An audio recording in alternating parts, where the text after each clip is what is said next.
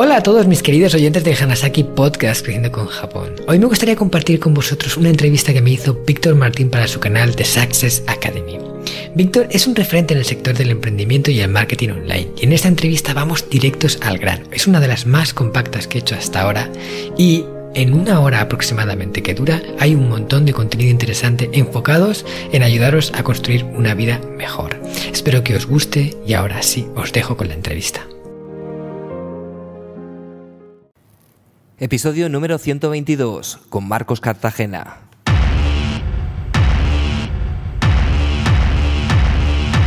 Bienvenidos a The Success Academy, una cita semanal con el emprendimiento, el marketing online y los negocios digitales. Con vosotros, Víctor Martín. Si no existiera la gente común, tampoco existirían las personas extraordinarias. Bonito proverbio japonés eh, que me ha parecido de lo más indicado para recibir a nuestro invitado de hoy en The Success Academy. Antes, permíteme presentarme, yo soy Víctor Martín, autor del libro Desata tu éxito y presentador de este programa, en el que hoy damos la bienvenida a Marcos Cartagena, autor del libro El sistema Hanasaki.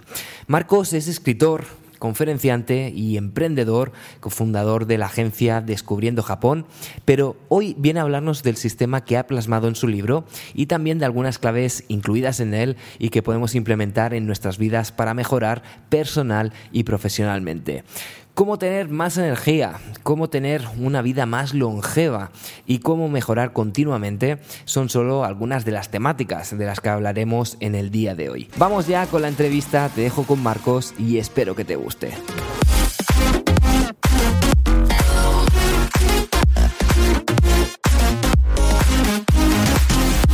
¿Qué tal Marcos? ¿Cómo estás? Buenos días, Víctor. Muy bien por aquí. Oye, bienvenido al programa. Tenía ganas de, hacer esta entrevista. Muchísimas gracias a ti por invitarme. La verdad que soy seguidor fiel de tu podcast y ya tenía ganas de estar aquí, en un, sueño hecho realidad. qué, qué, lujo tenerte. Oye, Marcos, explícanos quién es Marcos Cartagena y cuál es tu background. Pues mira, yo eh, estudié en la universidad tema de económicas, empresariales y demás, y me fui a Japón hace ya tiempo con, el sueño de montar una empresa relacionada con el comercio internacional. Y después de darme varios batacazos en, esa línea, me di cuenta de que por ahí no iba lo que realmente quería hacer y eh, acabé fundando junto con mi hermano Antonio una agencia de viajes especialista en organizar viajes que nosotros decimos con alma, viajes con alma a Japón. Estamos especializados en Japón y, hacemos viajes pues, para gente que realmente quiera conocer eh, cómo es el país y volver de allí con esa sensación que te da de haber conectado con la esencia. Qué bueno. Esta agencia es descubriendojapón.com y luego también soy el escritor de un libro que se llama El sistema Hanasaki, los nueve pilares de Japón para una vida centenaria con sentido.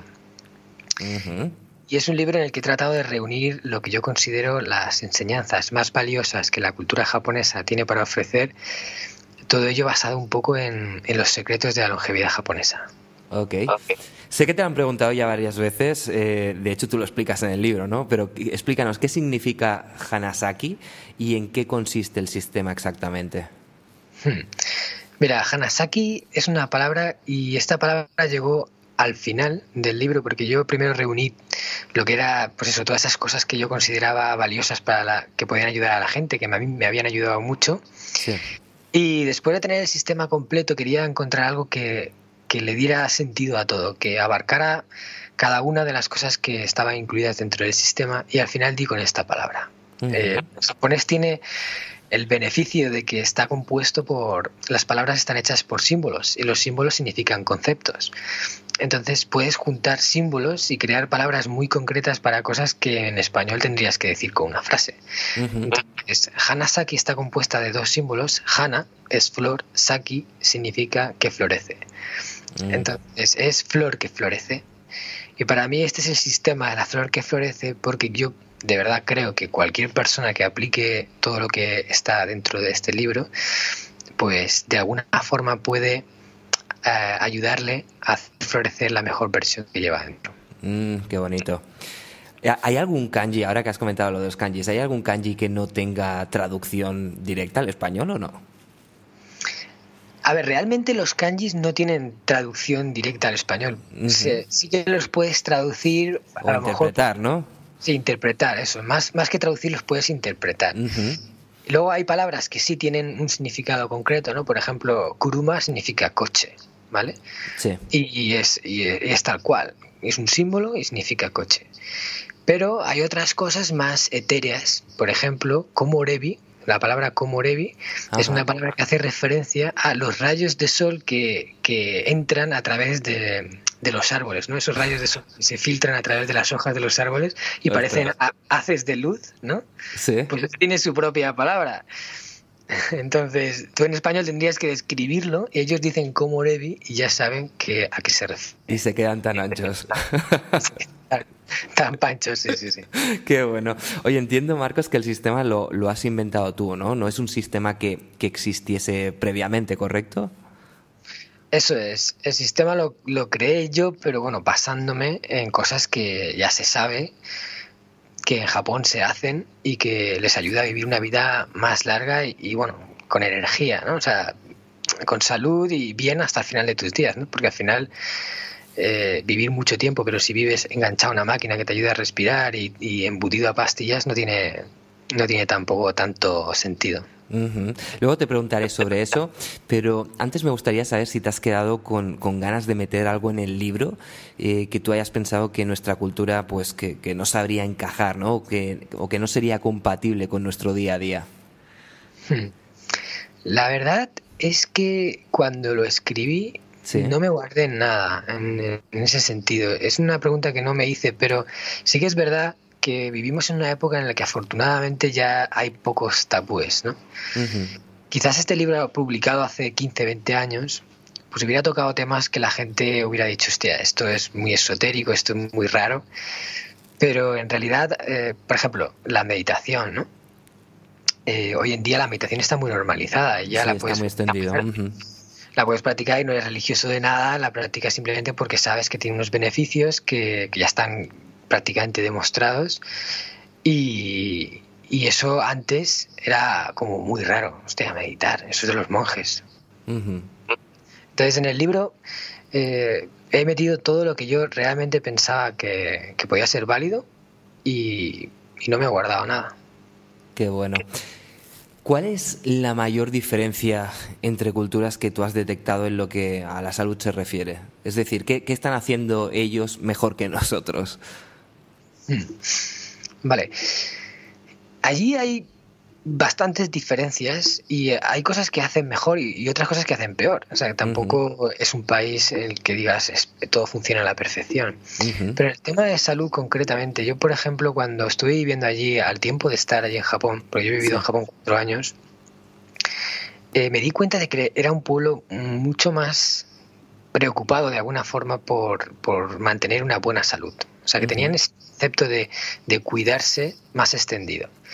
De hecho, yo me acuerdo, eh, yo viví con una familia de japoneses, los señores Tokuda, y a veces hablando sobre ese tema, él me decía que cuando en la televisión salía un, reportaje en que hablaba sobre longevidad, porque allí en, Japón es muy habitual esa temática, ¿no? Eh, que, para vivir más tiempo. Y, eh, a lo mejor hablaban de un alimento en concreto que decían que era bueno por alguna cosa y de repente al día siguiente los supermercados de alimentos estaban atado. Ostras. como que en ese sentido están ahí pensando un poco más que, qué pueden hacer para estar mejor. Y luego eh, noté una diferencia también importante en el tema de cómo se alimentaban. Ya no en, el qué tipo de alimentos, sino en, en la cantidad de comida que comen. Porque allí suelen comer menos en general. Eh, y ya se sabe que esto tiene muchos beneficios. De hecho, se cree que es una de las fuentes de su, longevidad. Pero es que aquí en España yo eh, noto, ya no, ya no tanto, pero que comer mucho es símbolo de ser como más fuerte o más o portarte mejor, ¿no? Es como cuando vas a comer a un sitio y comes mucho y dices, mira, qué bien te has portado, qué bien lo has hecho. Y, y tenemos metido en nuestra cabeza el hecho de que comer más es mejor cuando en realidad es al contrario. Comer más de la cuenta tiene muchos perjuicios. El primero de ellos es la obesidad, ¿vale? Que aquí en España el 17% de la gente ya, tiene, ya está afectada por obesidad, pero es que el 50 y pico por ciento está por encima de su peso ideal. Y en Japón la obesidad solo afecta a un 4%, y eso ya te da, te da a entender. Yo, mira, de hecho hay veces que yo he estado en una cafetería con, con cristal a, la calle y viendo a la gente pasar, hasta que he encontrado un gordito, o sea, un japonés gordito, ha pasado a lo mejor media hora. O sea, es, qué bueno. es poco habitual. Y luego la tercera cosa así diferente, que yo creo que les ayuda mucho eh, en la salud y lo tienen súper integrado, es el uso de la bicicleta. Mm. El uso de la bici. Yo me quedé alucinado cuando yo el primer año que viví en Japón fue en Kioto y allí la bici es el uso, el medio de transporte habitual, en general, para la mayor parte de la gente. Aunque tienen eh, coches y tienen autobuses y tienen todo tipo de transportes, pero mucha gente va en bici. Y en la universidad, en la Universidad de Doshisha, donde estudié un año, todo el parking, todo lo que había eran bicicletas, cientos, miles de bicicletas, todas allí aparcadas. Cuando yo venía de la Universidad de Alicante, donde es lo mismo, pero en coches, o sea, parkings enormes de coches y bicis, pues nada, cuatro o cinco aparcadas ahí en la sección de bicis. Y aquí al contrario. Entonces, yo creo que esto, este, este medio de transporte que al final es haciendo un, poco de deporte, un deporte muy saludable, eh, también les ayuda a nivel de salud. ¿Has visto, tú que, tú que debes ir con más frecuencia, ¿has visto si allí también ha llegado esa moda por los patinetes eléctricos o, siguen con las bicis? Pues yo creo que siguen con las bicis, ¿eh? O sea, no es una cosa que de momento en Japón haya visto, haya visto tanto, porque, a ver, en realidad el patinete eléctrico es como una bici, pero sin hacer ejercicio. sin hacer nada. Parece que haces deporte, pero, pero no. Es, como ejercicio, ¿sabes? Pero realmente te subes al patinete, le das caña y ya está. Y ya está. La bici, por lo menos, estás tú ahí moviendo la rueda, haciendo un movimiento. Y yo creo que la bici es, es un poco más aparatosa porque es más grande, pero es mucho mejor.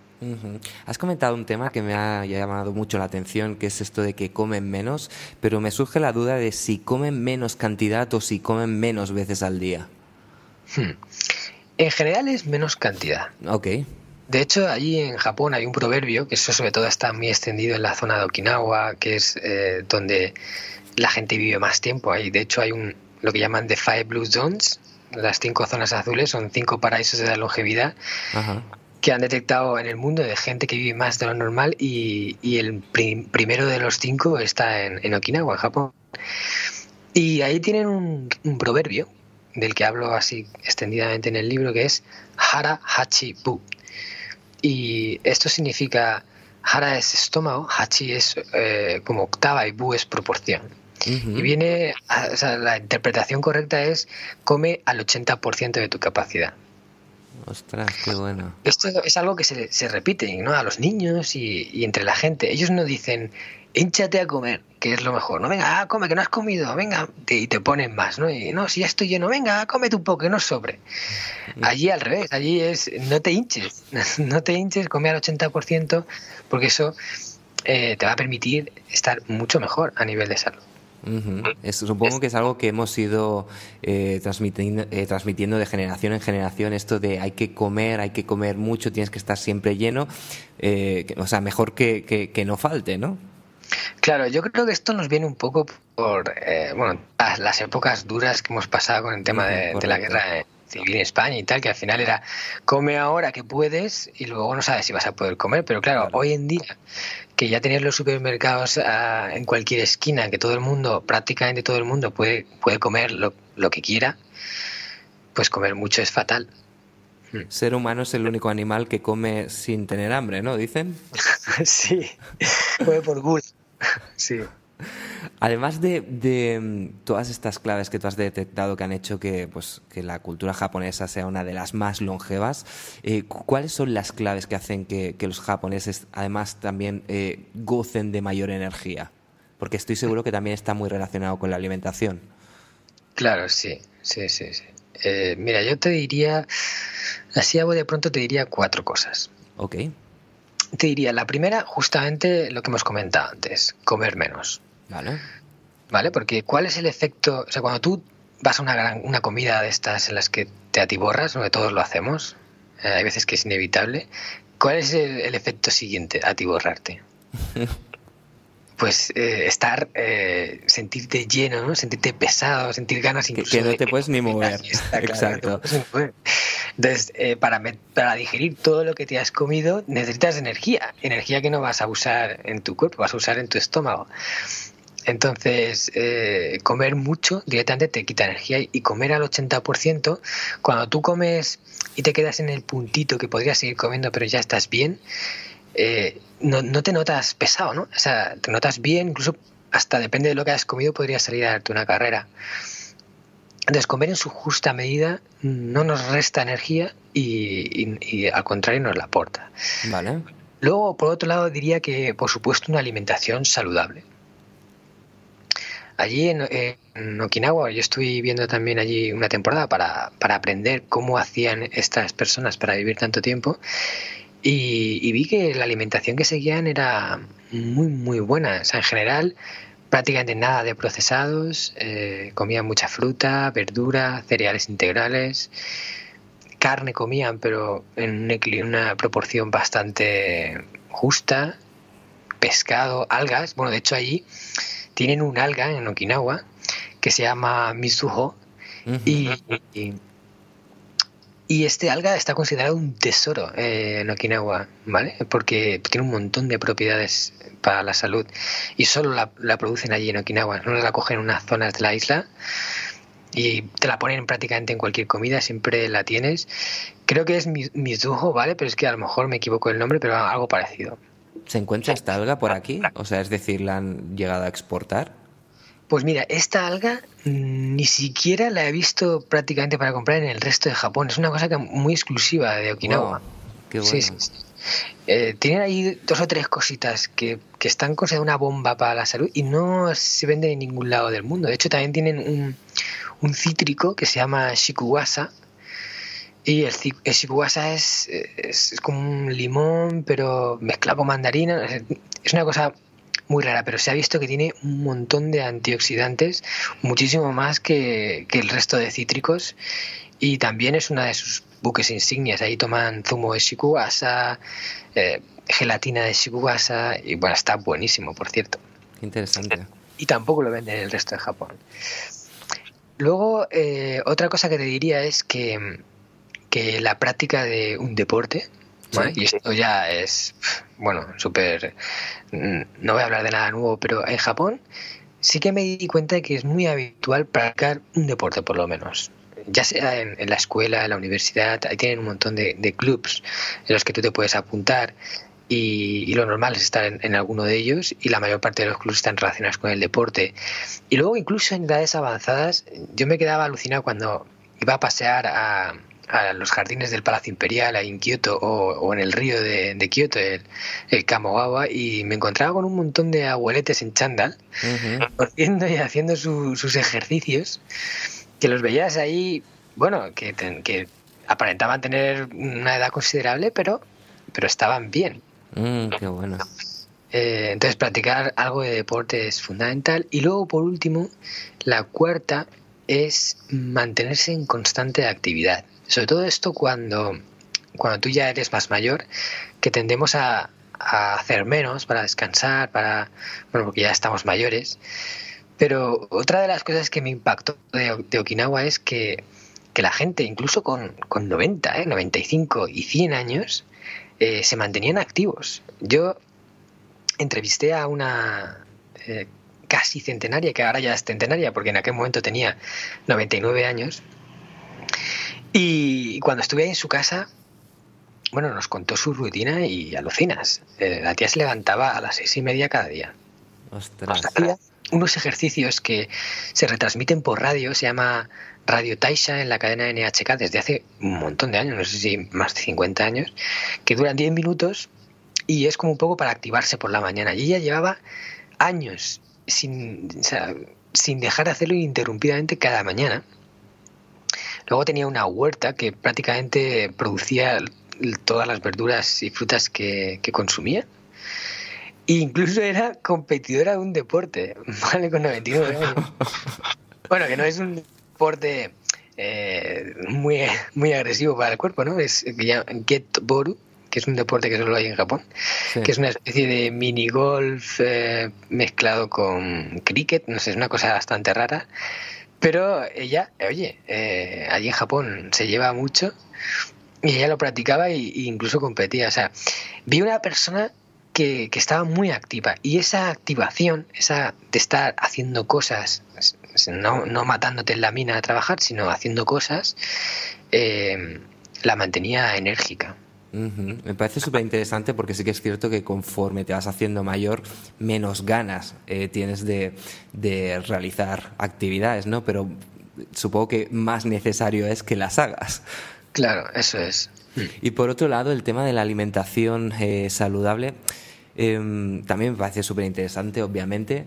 Pero claro, a día de hoy eh, veo tan difícil alimentarse de forma saludable eh, si, tienes en cuenta lo, que te dicen las diferentes dietas, ¿no? Para algunas es como que no, es que tienes que comer carne, para otras no tienes que comer carne, o sea, es un poco jaleo y, es difícil saber qué es realmente una alimentación saludable, bajo mi punto de vista, ¿eh? No sé cómo lo ves tú, Marcos.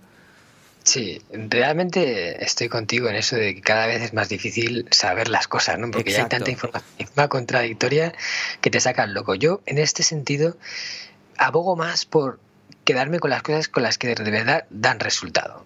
Okay. O sea, porque hay muchas versiones, ¿no? Muchas versiones de qué es comer de forma saludable, pero hay algunas que ya tienen resultado, que tienen un, un recorrido y que se pueden comprobar. Por ejemplo, si, si tú vas a Okinawa y ves que la gente vive más de lo normal y que tienen un estilo de vida en el que prácticamente se mantiene activo hasta el fin de sus días, que la muerte normal es muerte por causas naturales, y empiezas a ver ese tipo de cosas que, que solo se pueden comprobar cuando la gente llega a los 80, 90, 100 años, ¿no?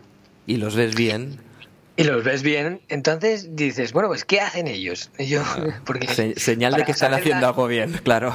Claro, si dices, esta dieta, come carne toda tu vida y verás qué, qué bien te va ir. Bueno, pues esperaremos a que uno haga eso durante 80 o 90 años y veremos si le va bien o no.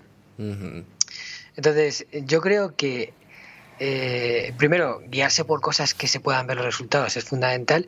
Y luego que al final la dieta japonesa es muy de sentido común, ¿no? Es muy de eh, cosas que además ya se dicen en muchas dietas, comer fruta, verdura y, cereales integrales en, una proporción mayor que a lo mejor carnes y proteína es, mejor, comer grasas saludables, comer ecológico. Em, no sé, son cosas que dices, bueno, eso tiene sentido. Y, tampoco te vuelves loco pesando los alimentos. tengo que coger 10 gramos de esto con 5 gramos de esto, que es inviable al final hacerlo en tu vida. Entonces, una cosa que sea pues equilibrada, que sea sensata y que puedas llevar en tu día a día. ¿Y has visto gente obsesionada con este tema, con el tema de la alimentación o no? Mira, allí en Japón, una de las cosas, de hecho, que, comento en el libro es que vi poca obsesión por el, por el tema. Sí que son gente que se cuida bastante, pero no se obsesionan tanto con la alimentación. Aquí en, en España hay muchos extremos. Lado está sí, sí, sí los que pasan totalmente de, cuidarse y no hacen nada, es más, hacen hasta todo lo que pueden para, para perjudicarse. Y luego están los que son unos, locos, ¿no? que lo miran todos, han leído mil libros, eh, aplican cinco o seis dietas al mismo tiempo, eh, no comen de esto porque no sé cuánto eh, da esto, genera intolerancia. Esto. Y, y bueno, no digo que en muchas cosas no tengan razón, pero quizás ese estrés que al final acabas generando por comer bien se convierte en algo contraproducente. Claro. ¿Vale? Entonces, yo uno de los capítulos dice que la dieta no sea un factor de estrés. O sea, que la, forma de alimentarte no se convierta en un yugo, ¿no? En, hostia, hoy la he cagado, he vuelto a comer eh, un poquito de azúcar, ya, ya me ha desbaratado todo el sistema, que... Bueno. Entonces, intentar pues hacerlo bien, pero tampoco fustigarse con un látigo cada día. Es que cuando, cuando pasa a ser una tortura, digamos que pierde incluso todo el sentido, sinceramente. Claro, eso es lo que, lo que yo creo, que cuando ya te sobreexiges demasiado, pierdes un poco los efectos positivos de lo que estás haciendo. Totalmente de acuerdo. Marcos, eh, teniendo en cuenta que gracias a la tecnología y a Internet sobre todo, cada vez la información está pues más al alcance de todo el mundo, ¿hay algo que para ti haya sido un descubrimiento en Japón y que hayas tenido la certeza de que aquí se desconocía o no?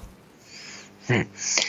La verdad que hoy en día con el tema de la globalización mm, es muy difícil encontrar algo que se desconoce totalmente en un sitio y, que solo está ahí y nadie lo sabía. Eso ya cada vez es más complicado porque el mundo está muy conectado, todos sabemos de todo, pero sí que he visto, digamos, eh, enfoques diferentes de cosas que a lo mejor aquí sí conocemos y, cosas que ahí sí eh, tienen como más integradas y aquí todavía no, pues a lo mejor mucha gente ni siquiera sabe. ¿no? Mira, te voy a alguna cosilla de estas. Por ejemplo, la primera, que a mí fue algo de lo que más me, ha impactado de la cultura japonesa, fue descubrir la, palabra Ikigai. Ikigai es una palabra que es, da capítulo a uno de los libros y sobre la cual hablo extensamente, pero eh, significa, o sea, el significado de Ikigai es Iki es vida, Gai es efecto o resultado, y su traducción es más bien como el sentido de la vida o aquello que tu vida hace que tenga sentido. Es eh, tu propósito vital. Y, y, bueno, esto en España se habla mucho, pero una de las cosas que me di cuenta allí, que aquí no, no se desconoce, es que allí han hecho estudios en los que han visto que haber, sentir que haber, has encontrado tu Ikigai, te alarga la vida. O sea, está relacionado con longevidad. Qué bueno. Y esto es lo que yo sí veo revolucionario. Yo sí hice un estudio con más de 50.000 personas en las que em, se, les preguntaba si sentían que habían encontrado su Ikigai, ¿no? Y había gente pues que sí, otros que no lo sabían y otros que directamente afirmaban que no. Y en los que se veía que decían que sí, que sentían que habían encontrado su propósito vital, se percibía también mejoras en diferentes ámbitos que aparentemente no tienen nada que ver con el propósito de vida, como por ejemplo tu situación de pareja, tu situación laboral, tu nivel de salud. Y se vio que eh, la mayor parte de la gente que afirmaba tener un Ikigai está mejor en cuanto a su situación de vida de, salud que el resto, ¿no? Y, y, que en el caso de haber encontrado Ikigai, el número de muertes descendía sustancialmente. Bueno, este estudio lo, lo hablo detalladamente en el libro porque además pongo eh, el nombre del estudio y las cifras y los porcentajes y todo eso. te, quería preguntar, ¿recuerdas el, el porcentaje de personas que sí que lo habían encontrado? Pues creo que rondaba un 30%, una cosa así, un, ah, entre un 20 pues me parece bastante alto, sí, sí. Claro, pero es que precisamente Ikigai es una palabra que allí ya empiezan a ver desde antes, ¿no? Entonces, el concepto de propósito de vida, al momento en que empiezas a preguntártelo y empiezas a buscarlo, es mucho más fácil encontrarlo que cuando ni siquiera eh, te has para pensar qué es. Claro, que para ellos no es algo nuevo. Mm, claro no todo el mundo, pero sí que, bueno, ya para empezar, tienes una palabra que significa eso. Claro. Luego la otra cosa que también me impactó fue que eh, eh, la relación que tienen con la naturaleza los japoneses y esa creencia de que el contacto con la naturaleza también te ayuda a estar mejor a nivel de salud. Y esto eh, lo vi con un estudio que además se ha convertido en una terapia que, bueno, no todos los médicos recomiendan, pero ya sí se recomienda a nivel médico en, muchos sitios, que es el Shinrin Yoku. El Shinrin Yoku es una palabra, una combinación de dos palabras japonesas que significa baño de árboles. Vale. Y consiste en algo muy simple, salir al campo a dar paseos entre la naturaleza. Ya está. Y se hizo abrazar los árboles y demás. no hace falta, si quieres abrazarlos, pues hombre, más en contacto, pero no es necesario, ¿sabes? Ok, ok. Eh, y se hizo un estudio en el que se pusieron dos grupos, uno de control y uno de, de, muestreo, en el que el de control hacían paseos de entre 30 y 60 minutos en el entorno del laboratorio y los otros daban paseos en los bosques de Yakushima en donde se centró el estudio de más o menos lo mismo, 30 o 60 minutos. Y se vio que los que habían hecho esos paseos habían bajado en los niveles de cortisol en sangre, adrenalina en sangre, de presión arterial, o sea, una serie de indicadores y de factores que luego suelen desembocar en otras enfermedades o que incluso suelen ser provocadas por cosas como el estrés, la ansiedad, la depresión. Y eso se verificó a nivel médico, ¿no? Y se están haciendo estudios relacionados con eso. O sea que la, la naturaleza, el contacto con la naturaleza, te cura, te sana. Y eso es muy revolucionario. Y la tercera cosa es... Antes de que sigas, Marcos, ahora fuera bromas, yo creo que todo el mundo en algún momento debería probar abrazar un árbol. Y ahí lo dejo. Hmm, sí, yo también estoy contigo. Hmm. Sí, porque al final eh, abrazar un árbol es estar en pleno contacto con, la naturaleza, ¿no? Mucho más que simplemente pasear. Correcto. Sigue, sigue, perdona, eh, que te he cortado. Vale, no te preocupes. Y la tercera cosa que yo te diría es que también eh, a, la, longevidad ¿no? y a su salud influyen las relaciones personales saludables. Vale. O sea, tener un grupo de gente que te quiera, que te valore, que te aprecie, que te apoye en los momentos difíciles, te hace vivir más tiempo y mejor. Y este es otro de los supuestos secretos del poblado de Okinawa para vivir más tiempo. Allí tienen una costumbre que es la de crear grupos que ellos llaman Moai. Y el Moai es un grupo que se forma normalmente cuando ya vas por el meridiano de tu vida y, se juntan una serie de personas que eh, se apoyan los unos a los otros y se reúnen periódicamente, sin falta, por lo menos una vez al mes, para compartir, pues eso, los buenos, malos momentos. Eh, incluso tienen un método de ahorro, ¿no? En el cual todos ponen un sobre de dinero que cada vez que se reúne se lo lleva, o sea, todos los sobres se los lleva uno del grupo.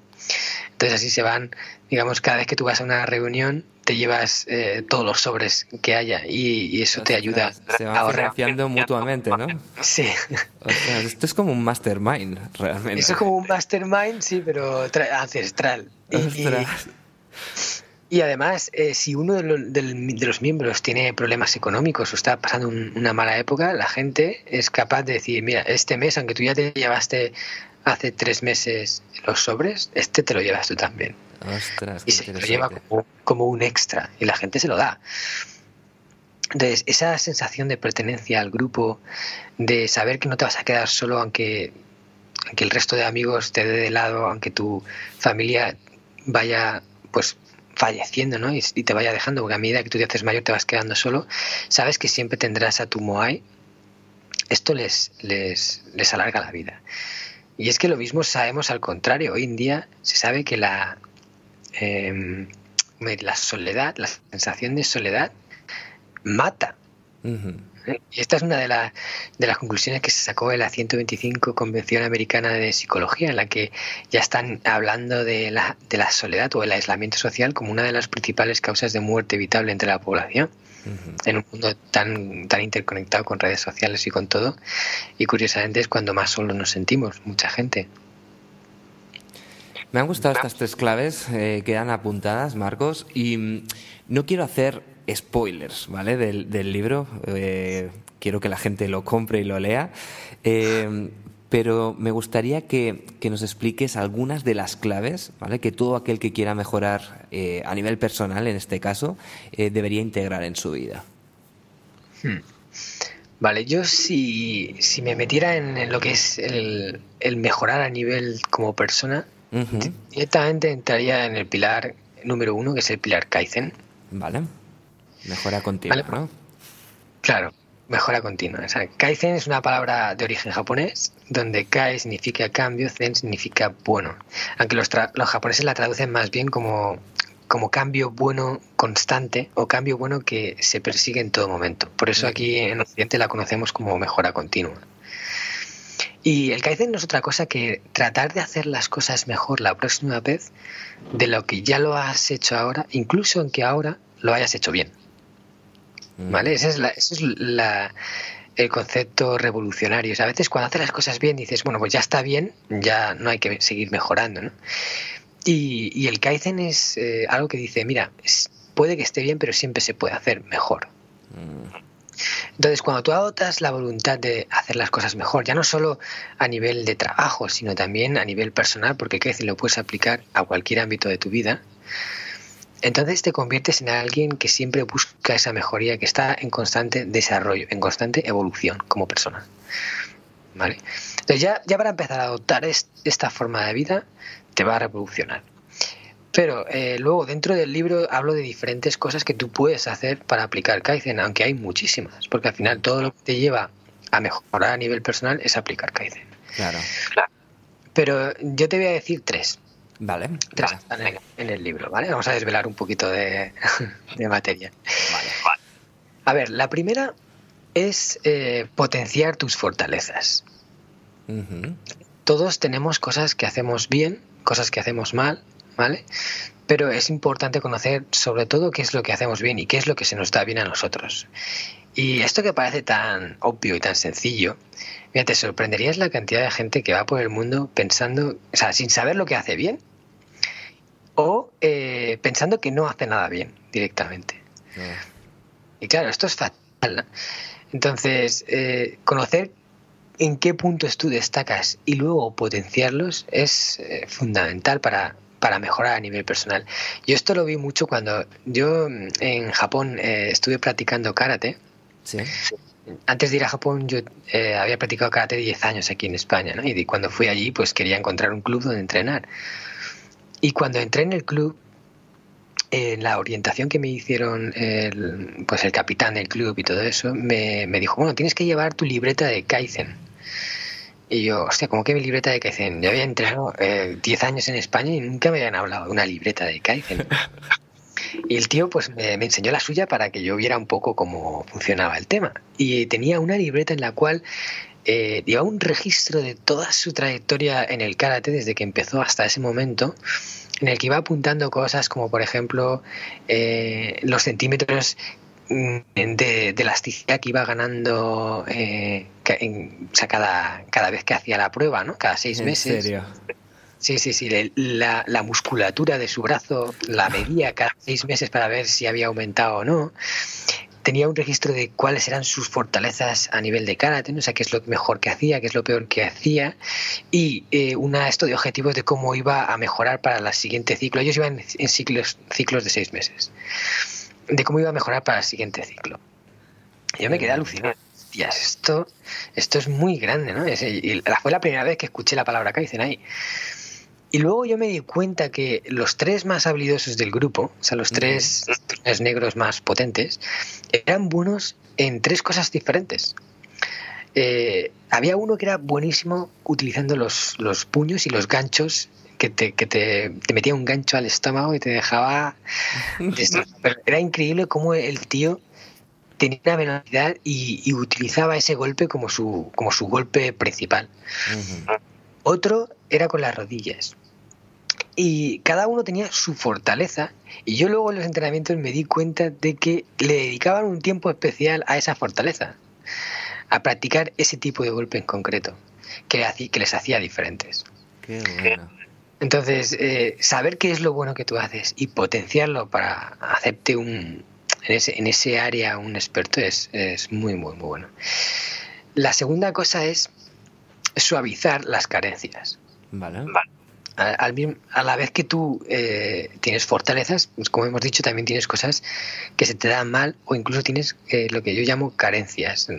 Para mí las carencias son ese, ese, tipo de aspectos de nuestra personalidad que nos lastran y que nos impiden ser eh, todo lo bueno que podríamos llegar a, ser en la vida. Por ejemplo, hay gente que es mira, egoísta o puede ser celoso, puede ser envidioso, puede ser un fantasma, ¿no? Que va alardeando de todo, o un charlatán. O sea, hay muchas cosas que tú puedes ser, ¿vale? Y lo importante es saber cuáles son las tuyas, porque todos tenemos. O sea, todos tenemos alguna, por mucho que, queramos eh, taparlo, obviarlo, todos tenemos algo, en mayor o menor medida, es saber cuáles son las tuyas y tratar de eliminarlas y si no es posible, porque están tan integradas en tu ADN que ya no es ni es posible, eh, minimizarlas al máximo. Vale. Vale. Porque si tú, por ejemplo, imagínate que tú eres eh, mira, celoso en un 70, ¿vale? Vamos a ponerle un número, eres un 70 de celoso y tú consigues bajarla a un 15, pues aunque siga siendo un poco celoso, pero de un 70 a un 15 van 55 y es una bajada sustancial. Sí, sí, es una mejora considerable. Una mejora considerable. Entonces, conocer cuáles son tus carencias y tratar de, minimizarlas. ¿no? Bueno, ¿Cómo hacerlo? Hay diferentes formas. Yo en el libro hablo de, de alguna que no nos vamos a meter en eso porque ya es muy... Se nos haría el podcast muy largo, pero hay muchas fórmulas. Lo importante es saberlas y minimizarlas. Y luego la última es la búsqueda del conocimiento. Mm, me gusta. Eh, aprender y saber te mejora como persona y, yo incluso también te diría que hasta te alarga la vida. No me atrevería a decirlo. Para mí, nosotros nos pasamos la vida buscando, tratando de, de alimentar nuestro cuerpo para, para, estar bien, para estar sanos, para no pasar hambre, pero es que la mente también necesita de alimento. Y el alimento de la mente es el conocimiento. Y el hambre de la mente es la curiosidad, ¿no? Y cuando mm, pierdes la curiosidad es como si perdieras el hambre. Entonces, ya hay un... Japón me sorprendió mucho cuando descubrí que hay un poblado que se llama Tsukuba, en el que el 40%, y son miles de habitantes, el 40% de la población es, son científicos. Ostras. Ostras. El 40%. Y supongo que el otro 60% serán los hijos y las mujeres o de los científicos, ¿no? O sea que es un poblado íntegramente dedicado a la ciencia, a la búsqueda del conocimiento. Eh, para mí los japoneses son gente muy curiosa y, gente que está tratando de, aprender siempre más. Y de hecho eso se ve en la cantidad de, dinero que invierten en I+D, en desarrollo, en tecnología, porque allí no tienen grandes recursos naturales, pero sin embargo han sabido coger los inventos de otros y hacerlos extraordinarios, también gracias al Kaizen. Pero sobre todo a esa eh, voluntad insaciable de aprender y de saber más. ¿Te fijaste si habían más tiendas de libros que en un pueblo normal y corriente o no? Pues mira, sí, ahí hay librerías bastante grandes y, abundantes en Japón. De hecho, tienen unas librerías, que es una, una super cadena, que son de libros de segunda mano. Eh, no me acuerdo cómo se llamaba, pero siempre tenían un cartel azul que pone Book Off. Y, entonces la gente los libros los lleva ahí, los vende y, y, se lleva a otros. Y es como, bueno, al final estás reciclando los libros que tienes, pero tienes a lo mejor 100 libros, pero los vas cambiando constantemente, con lo cual siempre tienes nuevos. Y esa es una industria bastante fuerte ahí, que me da a entender que hay un intercambio de libros importante y eso bueno, ya te digo que en Japón se lee más que en España, bastante más. Me estoy dando cuenta de que, Japón es el paraíso, ¿eh? al menos para, para mí. lo sería, a ver, Japón tiene cosas muy buenas y yo, las, y yo la, me encargo de, comunicarlas al mundo y, intentar de que todos los que podamos aprender esas cosas que ellos tienen, pues genial, ¿no? Pero no, no, no nos metemos en la parte oscura de Japón, que tiene también una parte grande, y ellos mismos tienen que mejorar como sociedad en ese en esas áreas. Y las tienen ya te digo o sea Japón no es el país perfecto para nada. Eso sí las cosas buenas que tiene son justo las que en España más echamos de menos. Por eso los españoles nos llama tanto la atención la cultura japonesa. Claro. Vamos acabando Marcos. Em, Tú también eres emprendedor eh, y como sabes este podcast pues lo escuchan muchos emprendedores. Em, ¿Qué claves podríamos extraer del sistema eh, que fuesen recomendables para, un emprendedor, para este perfil tan concreto? Hmm. Vale, sin duda para un emprendedor yo iría directo al pilar actitud, que es el noveno, porque al final la actitud es, yo siempre la, la defino como, como el comportamiento que decidimos adoptar en función de la situación en la que nos encontramos. Porque nosotros no podemos elegir muchas veces qué es lo que ocurre, ¿no? ¿Qué es lo que va a suceder? Simplemente sucede y punto. Pero siempre podemos elegir cómo reaccionamos ante lo que sucede y eso está en nuestra mano. Y eso es lo que yo estoy convencido nos hace dueños de nuestro destino, dueños de nuestra vida. elegir tu comportamiento, elegir la reacción que vas a tener ante todo lo que ocurre. Aparte de lo que tú mismo puedas planificar y hacer por tu cuenta. Y para eso depende fundamentalmente de tu actitud. Entonces yo en Japón eh, aprendí diferentes actitudes que, que, cogí de los japoneses y que me han ayudado mucho en mi vida y sobre todo en mi labor como emprendedor. Entonces te voy a decir tres cosas que yo creo son fundamentales para tener éxito en un proyecto personal. Anoto. Anota. Bueno, yo estoy seguro que tú las tienes, ¿eh? Pero por si acaso. bueno, la primera es dar siempre el 100% en todo lo que haces. ¿Vale? Y esto lo aprendí gracias a una palabra eh, japonesa que tampoco existe en el español, que también comento en el libro, que es eh, gambaru. Gambaru eh, viene a significar como eh, hacer, es, digamos, hacer todo lo que puedas o, poner tu alma en ello o, dar el 100%. Y a mí me sorprendió mucho porque Gambaru la usan un montón. O sea, es una palabra súper utilizada que se escucha de forma habitual en cualquier entorno. Cuando, cuando eh, un japonés va a hacer un examen o va a hacer una prueba importante o alguna cosa en la que, bueno, tenga ahí que darlo todo, en España normalmente solemos decir suerte, ¿no? Solemos desearle suerte a la gente, es suerte, suerte. por todas, ¿no? También incluso, pero sí, el, suerte es como, más habitual. Es, un clásico, ¿no? Vas al examen y dices suerte. Eh, es como que te toque un examen fácil o... Sí. ¿Sabes? lo, dejamos un poco en el exterior. Sin embargo, ellos dicen, gámbate. Gámbate es, da lo mejor de ti haz lo mejor que puedas. Y ellos dicen, Gambari más, lo voy a hacer lo mejor que puedan. Porque ellos entienden que eh, dando el 100% es como al final vas a conseguir que las cosas salgan como tú quieres. Sin duda. Entonces, en todo lo que hagas, pon tu alma en ello, porque al final vas a dedicar el mismo tiempo en hacerlo. O sea, si, mm. si vas a hacer X, haz X lo mejor que puedas y no al 50%. Porque es que te da lo mismo hacerlo de una forma o de otra y al final los resultados son súper diferentes. Eh, una persona que da el 100% se nota en todo lo que hace y, la gente que está a su alrededor eh, lo percibe y lo quiere cerca.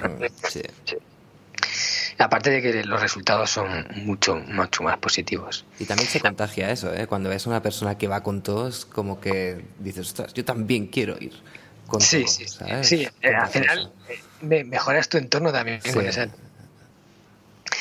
Luego la segunda cosa es, y fundamental, también es un clásico, pero es fundamental para el emprendimiento y es la determinación y la constancia. Estas dos palabras que yo considero que van aparejadas, ¿vale? La determinación es eh, la voluntad inquebrantable de conseguir algo, es decir, esto lo voy a hacer sí o sí. Y la constancia es la capacidad de mantenerte en el tiempo haciéndolo. ¿vale? Entonces, estas dos cosas para un emprendedor es fundamental porque alguien que empieza algo no lo empieza con, con ganas de decir, mira, lo voy a conseguir como sea, antes o después puede encontrar obstáculos que le hagan desistir de su idea y eso le impida ser constante. Y cuando tú no eres constante, o sea, si empiezas algo y luego lo dejas y luego lo vuelves a retomar y luego lo vuelves a dejar, todo lo que habías conseguido cuando cuando estabas eh, al pie del cañón, lo pierdes cuando lo dejaste y luego lo tienes que recuperar y así es imposible avanzar. Los que vemos exitosos, los que vemos que han conseguido hacer aquello que querían, son gente que empezaron y no pararon y pim, pum, pum, pam, o sea, consiguieron hacer lo que querían y eso es gracias a la determinación y la constancia.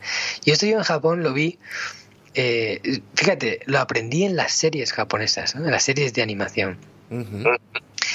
A mí, o sea, no soy un super friki del anime, pero me gusta y hay algunos animes que yo he visto que, me han aportado, al margen de, ser un pasatiempo. Porque, ¿Cómo cuáles? ¿Cómo cuáles? Marcos, mójate, Mira, a mí uno de los que más me ha gustado, y, este solo es un anime que se puede ver eh, subtitulado en japonés, porque si lo ves en español eh, pierde toda su gracia, es uno que se llama Naruto. Ah, Naruto, es famosísimo. Mm, Naruto es muy famoso, ¿vale? Naruto habla sobre la historia de un ninja que, quiere ser, eh, convertirse en el líder de la aldea, ¿vale?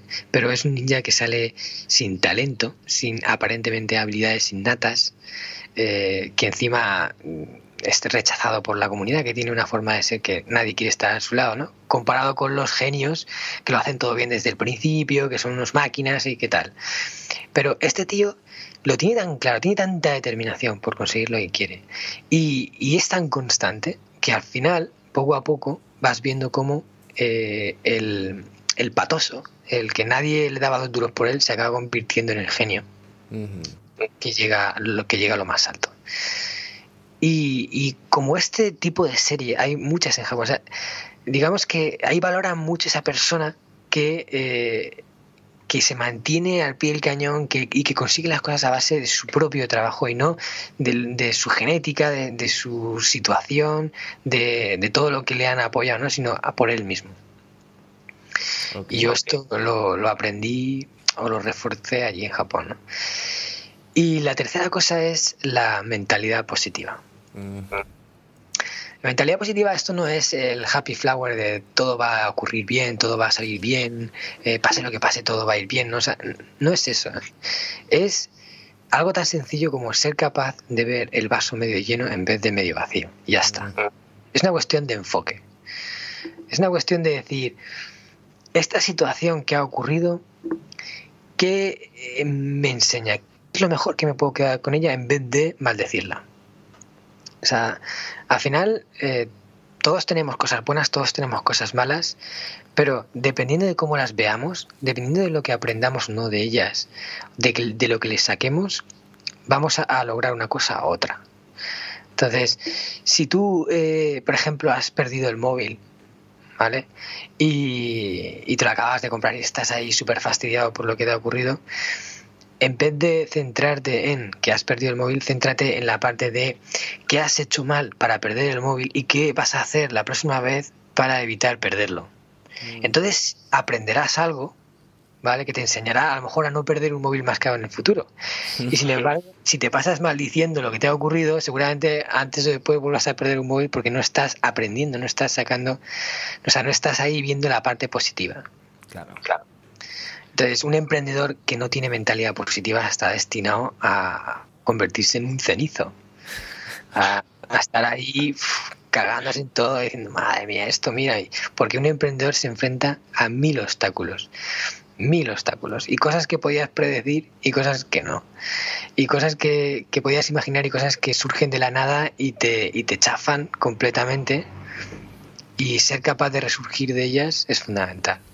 Total. Total.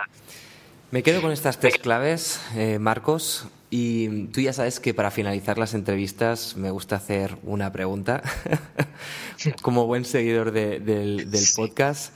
Conozco la pregunta. ¿Qué es para ti el éxito?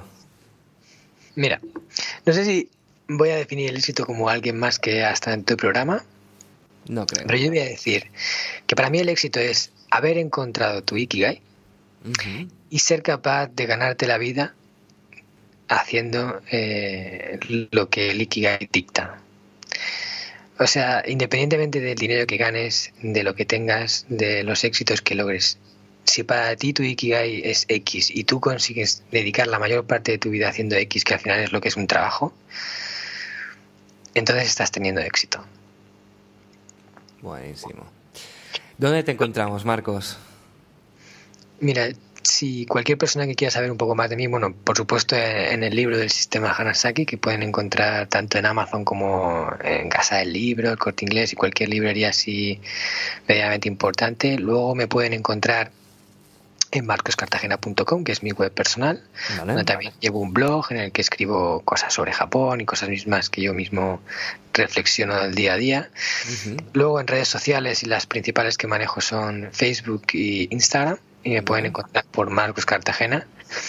Y luego, si quieren hacer un viaje alucinante y conocer Japón de una forma diferente, entonces pueden encontrarnos en descubriendojapón.com, que es nuestra agencia de viajes. Pues suena de lujo, Marcos. Le tendremos que echar un ojo. bueno, llevarte a Japón sería un placer muy grande. Pues fíjate que no he estado nunca, así que eh, nada, ten, vamos, segurísimo, o sea, ten claro que en caso de que vaya, eh, vas a ser la primera persona a la que contacte. Genial, genial, será un placer. Oye Marcos, eh, ha sido un placer enorme de verdad tenerte en, el programa. Muchísimas gracias por, por revelarnos las claves del sistema Hanasaki y acercarnos un poquito más la cultura japonesa. Y como ya sabes que le digo a todos mis invitados, te deseo muchísimo éxito. Muchas gracias, Víctor. De verdad eh, ha sido genial poder estar aquí contigo y espero que la gente que haya escuchado el podcast se pueda llevar algo que, que le ayude en su vida o que le haga reflexionar o que le aporte, ¿no? Sin duda, Marcos. Muchísimas gracias. Un abrazo. un abrazo fuerte, Víctor. Hasta pronto. Chao.